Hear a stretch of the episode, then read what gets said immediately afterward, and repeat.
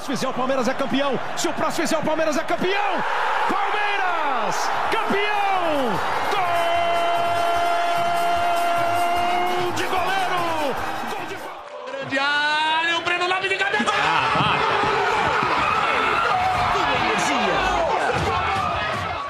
Mas ele pode chamar mais um. Olha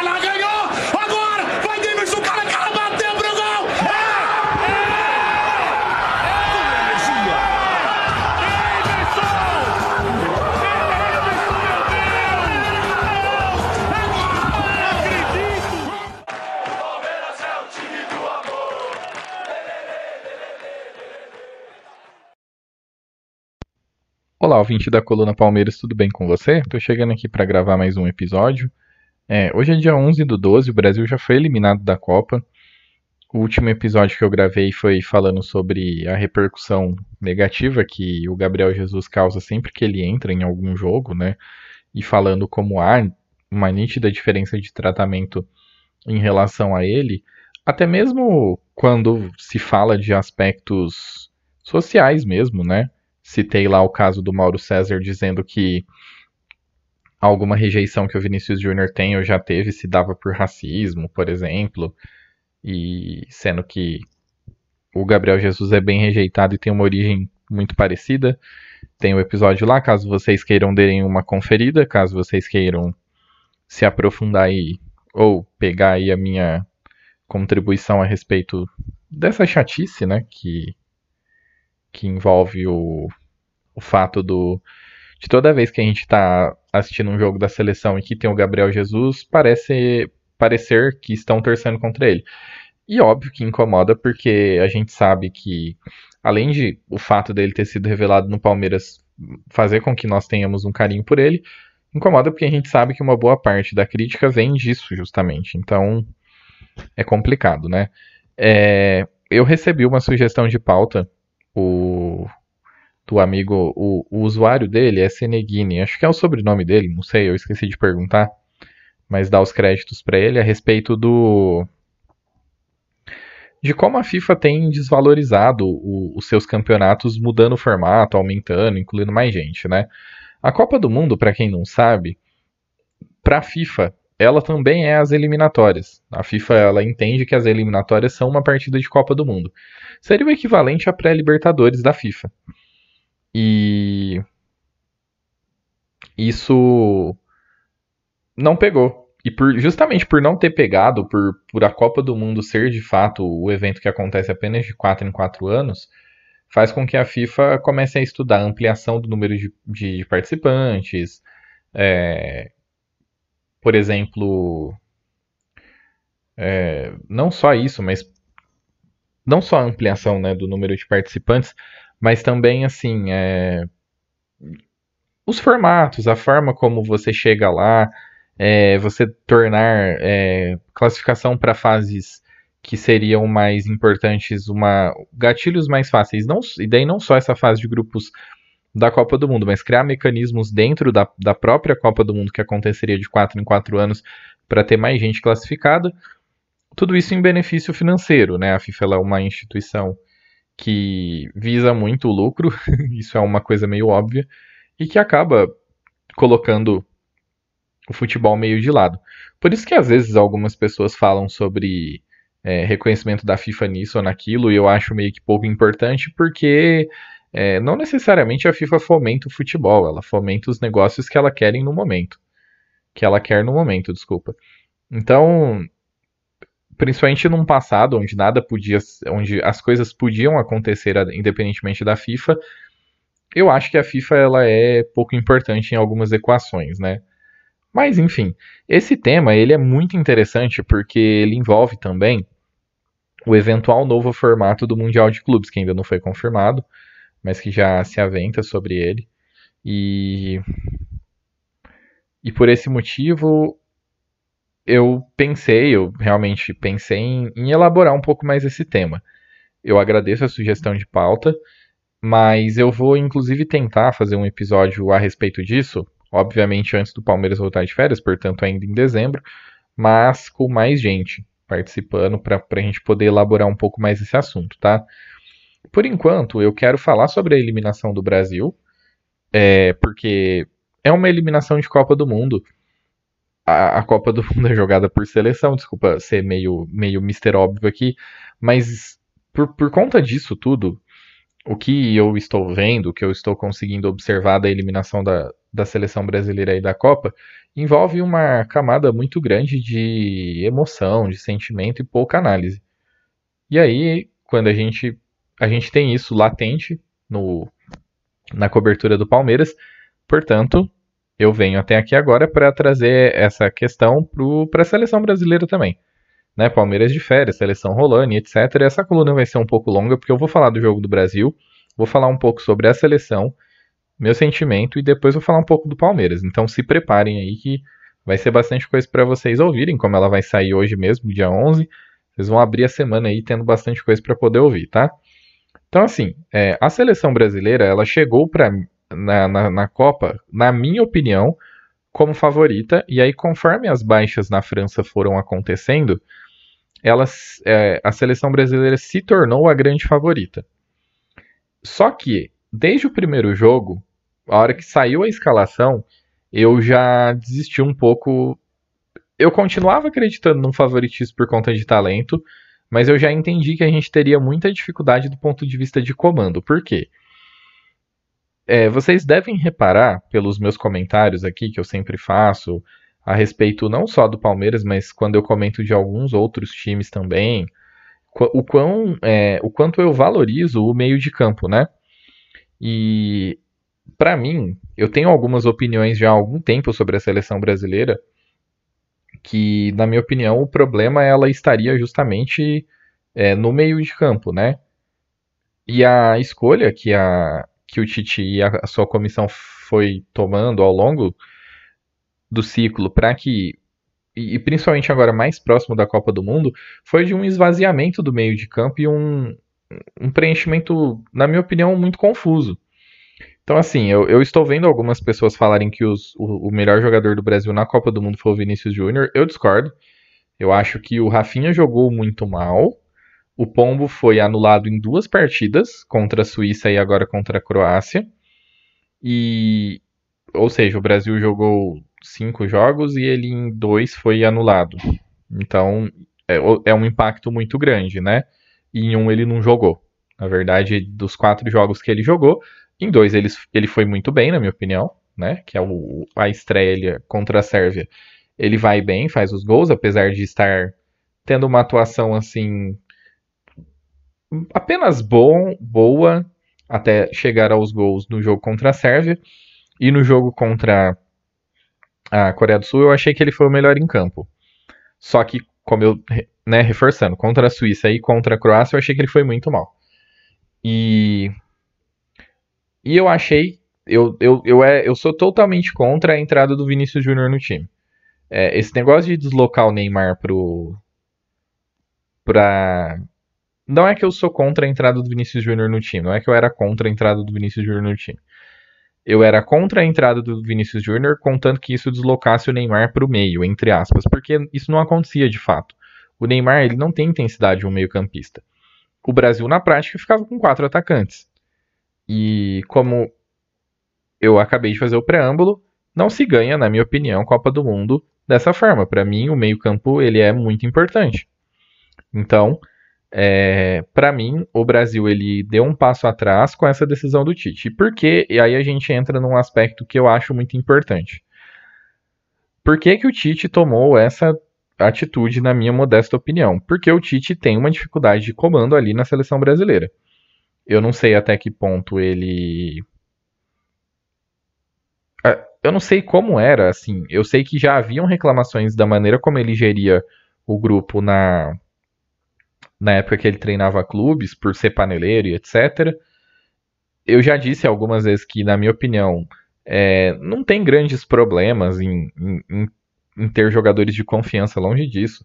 Talvez se o Abel não fosse, não visse é, tanta confiança quanto ele vê em alguns jogadores, a gente não tivesse obtido o sucesso que, que a gente obteve aí na gestão Abel Ferreira, como por exemplo a insistência que ele teve com o Rony, de sempre encaixar o Rony, mas assim, sempre houve um trabalho para que isso acontecesse, né? Então, por que, que eu não gostei tanto da participação do Vinícius Júnior na seleção dessa forma?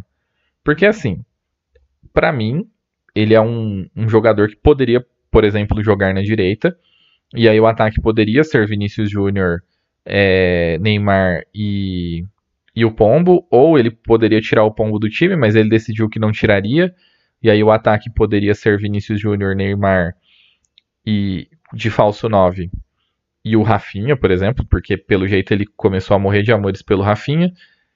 E nenhuma dessas atitudes foram tomadas. Na verdade, o Brasil virava um amontoado de atacante de uma forma muitas vezes até mesmo descoordenada. E por que que eu digo que isso acontecia? Porque que era de uma forma muito descoordenada. Não foram poucas as vezes, tirando o jogo contra a Croácia, ele é um um universo à parte. Mas em todos os outros jogos, o Brasil exerceu um domínio grande de meio de campo, mas por quê? O, os, os atacantes se enfiavam numa linha de quatro lá na frente. Você tinha o Neymar circulando um pouco mais, o Rafinha e o Vinícius Júnior dando amplitude, e ali pelo meio o, o Pombo enfiado entre os zagueiros. Só que aí tinha um outro problema. O Paquetá subia e também se juntava aos atacantes, então você tinha quatro, cinco jogadores enfiados ali na área. E a circulação de bola no meio-campo dependendo principalmente do Marquinhos e do, e do Casemiro. É muito difícil você chegar em algum lugar com essa estrutura de time. É, eu não acho que o Casemiro seja um cabeça de bagre, mas a partir do momento que você coloca um, um jogador assim para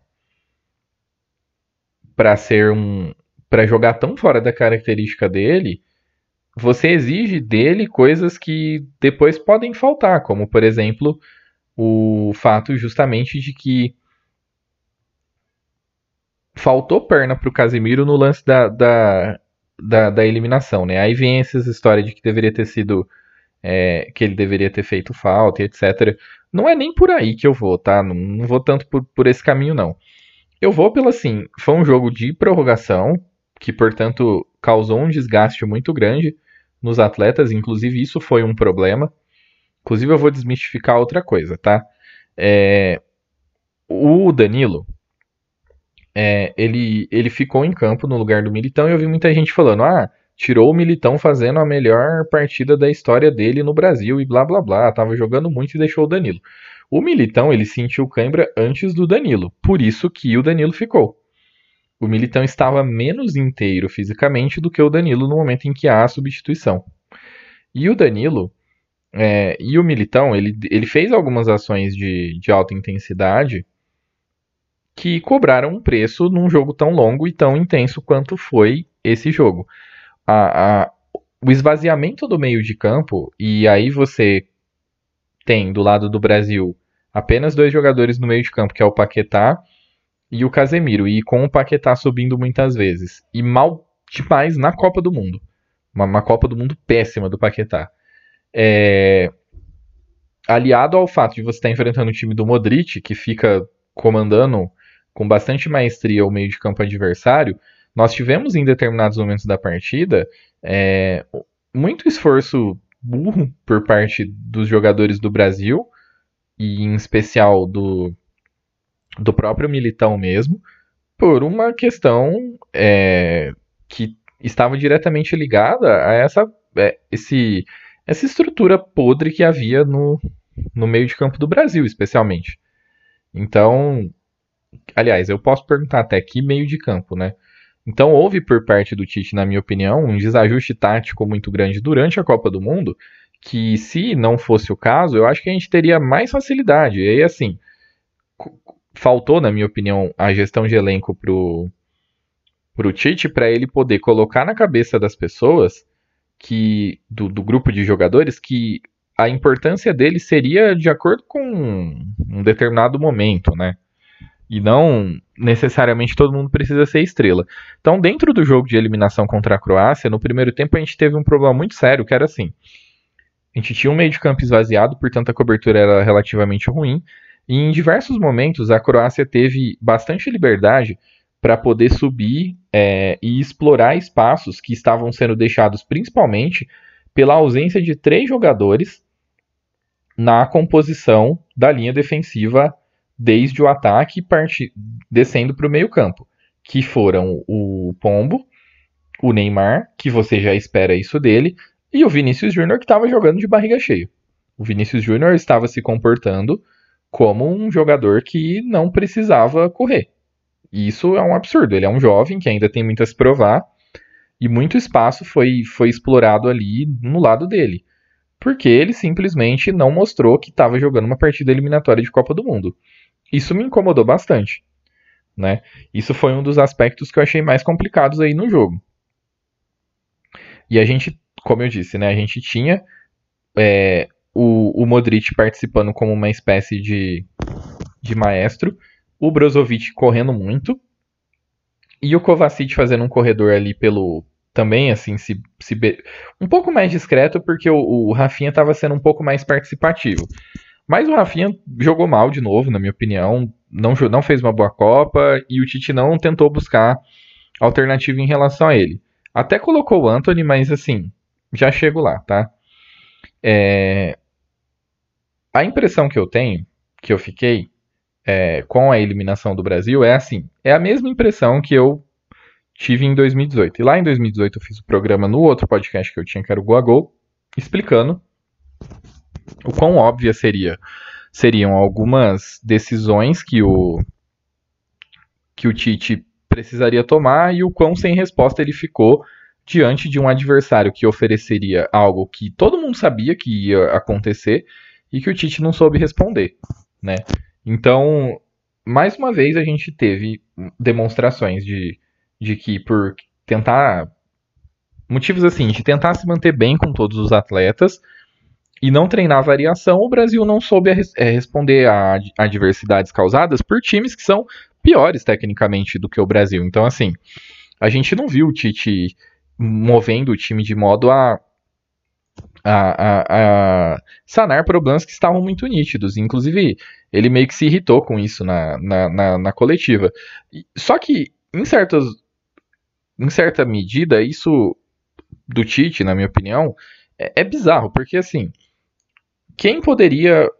Você, você estava tendo um problema de preenchimento de meio de campo. Você teria dois jogadores que poderiam melhorar isso, mas isso era uma necessidade já bem assim, isso ficou muito nítido no primeiro tempo. Ele poderia entrar com o Fred, que foi o que ele fez e deu errado, mas aí tudo bem, tá? Você tentar apostar num jogador que tem uma determinada característica ele falhar nisso, isso não necessariamente é culpa do treinador. Você conta que o jogador vai entrar e vai fazer aquilo pelo qual você confia nele. E o outro era o Bruno Guimarães, que não jogou porque ficou estigmatizado pelo jogo contra Camarões. O que eu acho péssimo. Porque se ele levou um jogador, ele precisa ter plena confiança nesse jogador. E ele levou claramente o Everton Ribeiro e o Pedro para dar uma passeada na Copa, né? Porque o, o Pombo estava jogando muito mal, o reserva imediato era o Pedro, depois da lesão do Gabriel Jesus, e levou praticamente o jogo inteiro para o Pedro poder entrar. E quando ele entrou, obviamente, ele ia ter dificuldade. Ele é um centroavante de pouquíssima mobilidade e que num jogo pegado teria muito pouco a oferecer e foi o que acabou acontecendo. Aí eu vi muita gente comentando sobre a falta ou não que o Gabriel Jesus faria depois da lesão, né? Existe uma polêmica muito grande em relação ao fato de se ele estava machucado ou não já na, na convocação. Eu prefiro acreditar que não, por isso ele foi levado. Portanto, na minha modesta opinião, ele sim fez muita falta faria muito mais sentido colocá-lo ao invés de colocar o Pedro. Já, na minha opinião, no intervalo, só que o Tite também agora está com essa de não mexer no intervalo, por mais que tudo esteja dando errado. E, na minha opinião, ele fez muita falta porque ele ele é um jogador com uma movimentação completamente diferente e que, dentro da dinâmica que, que, o, que a Croácia estava impondo, ele certamente ajudaria muito no, na marcação na saída de bola, com, conseguiria ajudar na compactação da, da própria seleção brasileira mesmo e causar um pouco mais de dificuldade pro causar um pouco mais de dificuldade para a Croácia. Aí, eu, eu falei que ia falar do Anthony, né? Anthony e Rafinha, o que, que acaba acontecendo? O Rafinha fez uma Copa do Mundo ruim, e o reserva imediato dele era o Anthony e era sempre o Anthony que entrava. O Anthony é um Rafinha. Tipo, não muda nada. Eles vão, pegam a bola, ciscam, cortam pro meio e batem. É, eles são só isso? Não. Eles até podem oferecer um pouco mais. Mas a seleção estava postada de uma forma, sem lateral, sem ultrapassagem, é, ou com uma ultrapassagem de um jogador de pouca efetividade. Portanto, as jogadas elas meio que se limitavam a isso. Então, no fim das contas, tanto faz se era o Rafinha ou o Anthony que estavam em, em campo. O que precisava acontecer para que um dos dois funcionasse é que eles tirassem o coelho da cartola. Não era uma questão de eu vou tirar um para pôr o outro porque vai mudar uma característica. Não mudava absolutamente nada.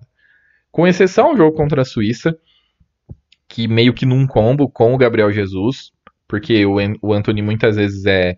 Ele, ele tinha. O Gabriel Jesus se deslocava como atacante central, ia ali para a direita dar um apoio, e aí sim você criava um problema, porque você tinha é, a ultrapassagem do Gabriel Jesus contornando o zagueiro por trás para criar uma opção de perigo pela linha de fundo é, não muda nada. Isso também poderia acontecer com o Rafinha em campo. É que, por um acaso, naquele momento, o Gabriel Jesus entrou com o Rafinha em campo. E por que, que eu tô comentando tanto do Gabriel Jesus aqui? Porque, primeiro, que eu vou defender ele mesmo, esse é um podcast do Palmeiras. E segundo, que a análise que a gente tem na, na imprensa é tão rasa que eles não vão conseguir observar esse tipo de nuance, o quão é, o quão proveitoso seria você ter um jogador das características do Gabriel Jesus em campo em jogos como esse contra a Croácia aí. E são coisas que, por exemplo, o próprio Guardiola já viu, por mais que usasse o Gabriel Jesus mais, mais como ponta em determinados momentos, e que o Arteta explora muito sabidamente aí atualmente no, no Arsenal, né? E o nosso glorioso Tite, que é um técnico que, para o nível de seleção, ele é muito bom. É, por exemplo, o Dalit, que é o técnico do, da Croácia, ele não tem história nenhuma no futebol. Ele é um técnico completamente. Ele não é nem de segundo escalão. Ele é um técnico assim que, se ele sair da Croácia hoje, ele tem dificuldade para conseguir emprego. Ou ele vai conseguir emprego num time que a gente nem vai ficar sabendo. Então, assim, é...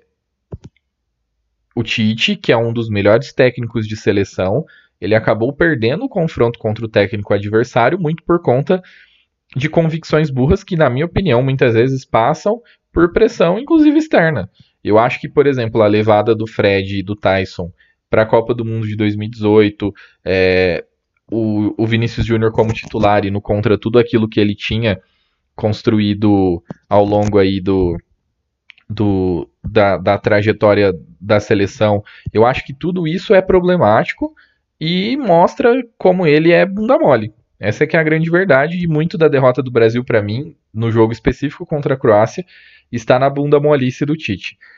É, viralizou aí o Neymar cobrando, especialmente o Fred, de não subir, porque isso deixaria o time desguarnecido e né, levou aí o gol por conta justamente disso. Mas assim, a postura da seleção é, ganhando, faltando pouquíssimos minutos, justificaria muito mais assim é, eu fico sem saber o que falar, porque assim, você tá ganhando um jogo difícil, um jogo apertado de Copa do Mundo. Você tem um coelho da cartola tirado pelo seu melhor jogador, que está sendo extremamente contestado, muitas vezes de forma injusta. Aí ele vai lá, tira um coelho da cartola, te coloca à frente na prorrogação, faz um gol épico, um puta gol. Aí você é, mexeu. Você tem. Você cria estruturas tão bizarras de time que você tá com o meio campo completamente desguarnecido tendo isso em vista, o que, que ele deveria ter feito? Ele deveria ter postado o Casemiro na frente da defesa, junto com o Fred, tra trazido o Rodrigo, que seja para cobrir o, o Danilo, deixado o Danilo tipo de meia, já que ele não estava conseguindo nem andar mais, e trancado a casinha. E passar lá 4, 5, 6 minutos tirando todas as bolas. Por quê? Porque o Brasil não tinha em campo jogadores com a característica de segurar com a bola. Então ia ter que passar 4, 5 minutos sofrendo.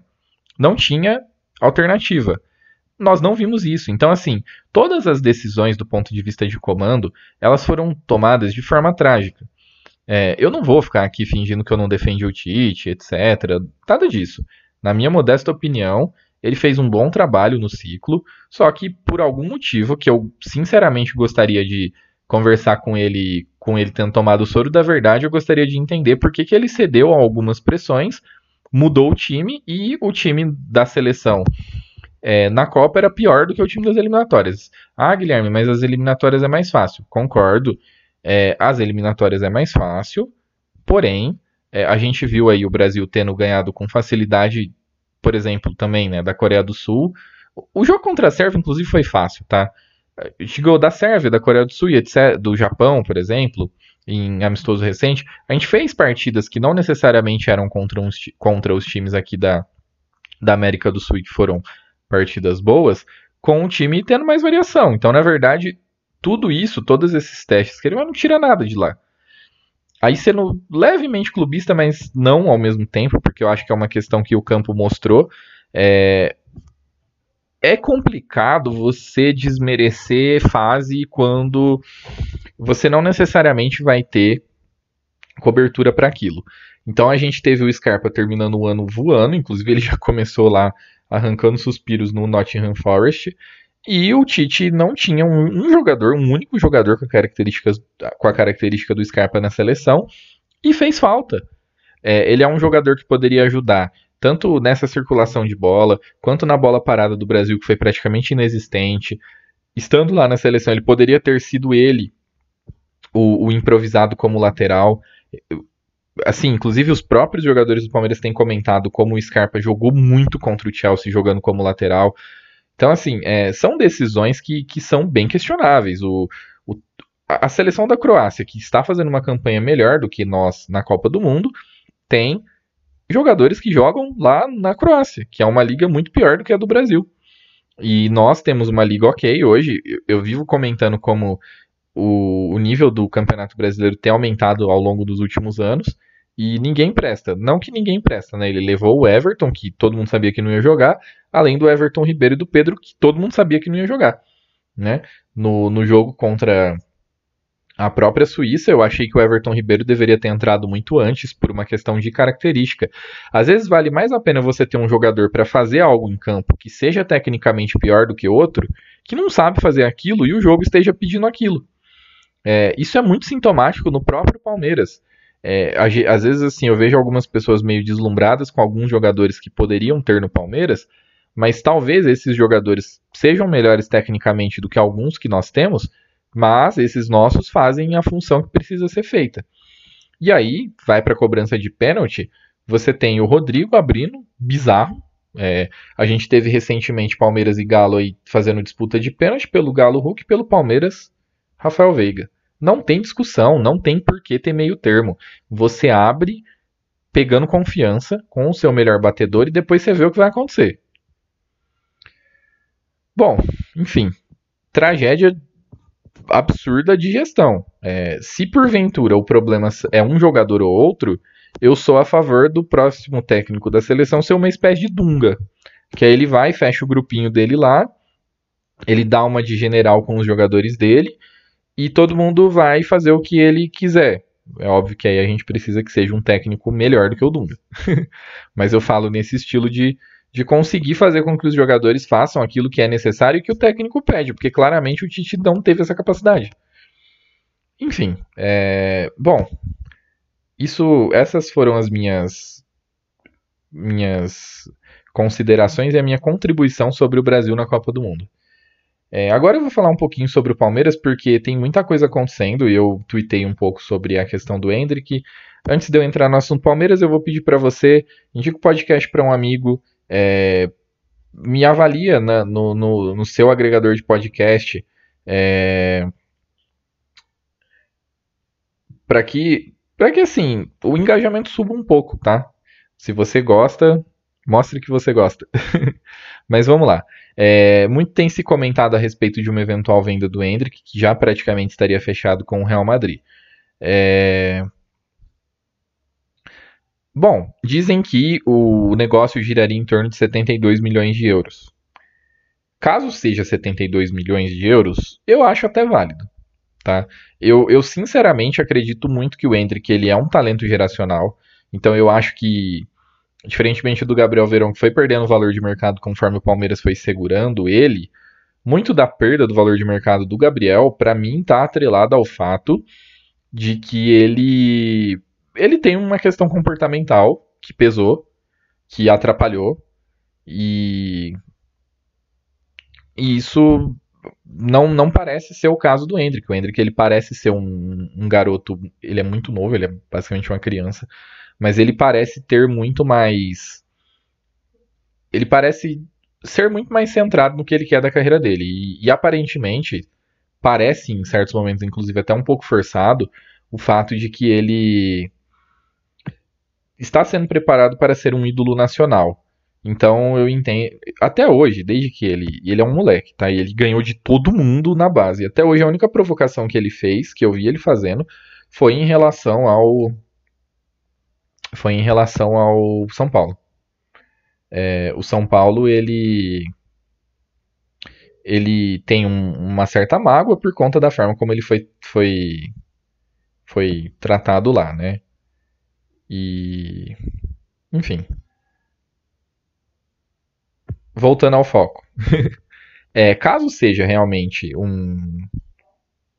Caso seja realmente um, uma questão aí de 72 milhões, tem que ver certinho como iriam ficar os valores, né? Porque talvez pro o Hendrick, a família do Hendrick tem um pedaço dele que foi deixado com ele aí no momento da formação do primeiro contrato profissional dele, etc. Tem que ver o quanto disso vai vir parar na mão do Palmeiras, quando vai ser pago e como esse acordo seria costurado, se ele fosse fechado agora, quanto o Palmeiras receberia, etc. Por conta do fato de que você fica com um jogador de outro clube e aí esse jogador ele tá sujeito a lesão e por aí vai. Então assim, é...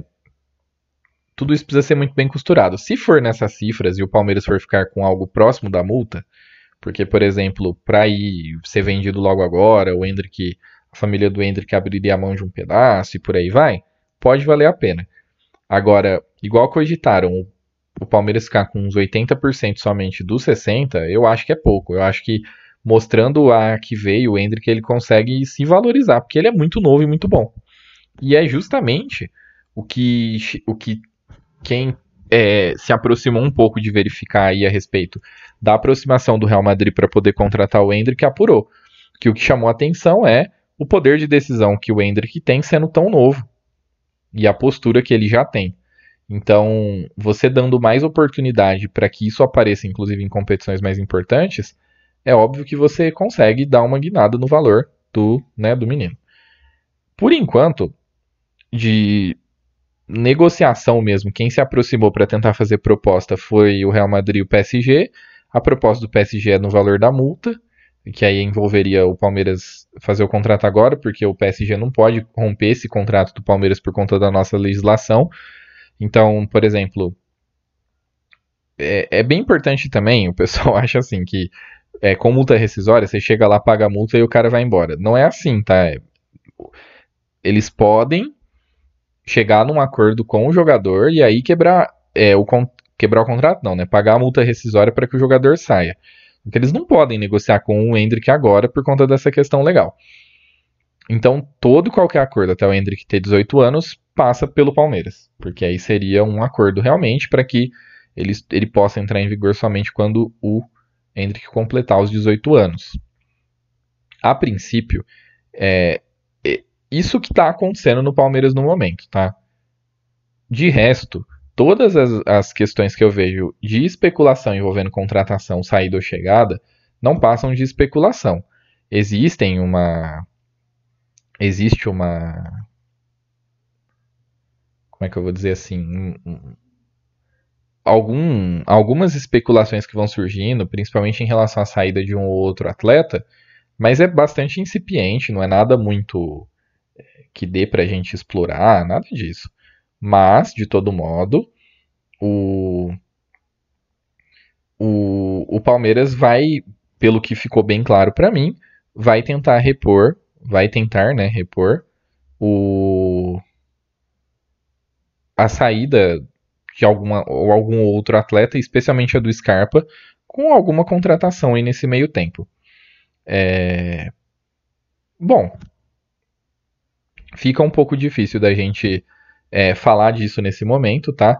É, eu já fiz, já deixei algumas contribuições a respeito do que eu faria, de com quem eu lidaria.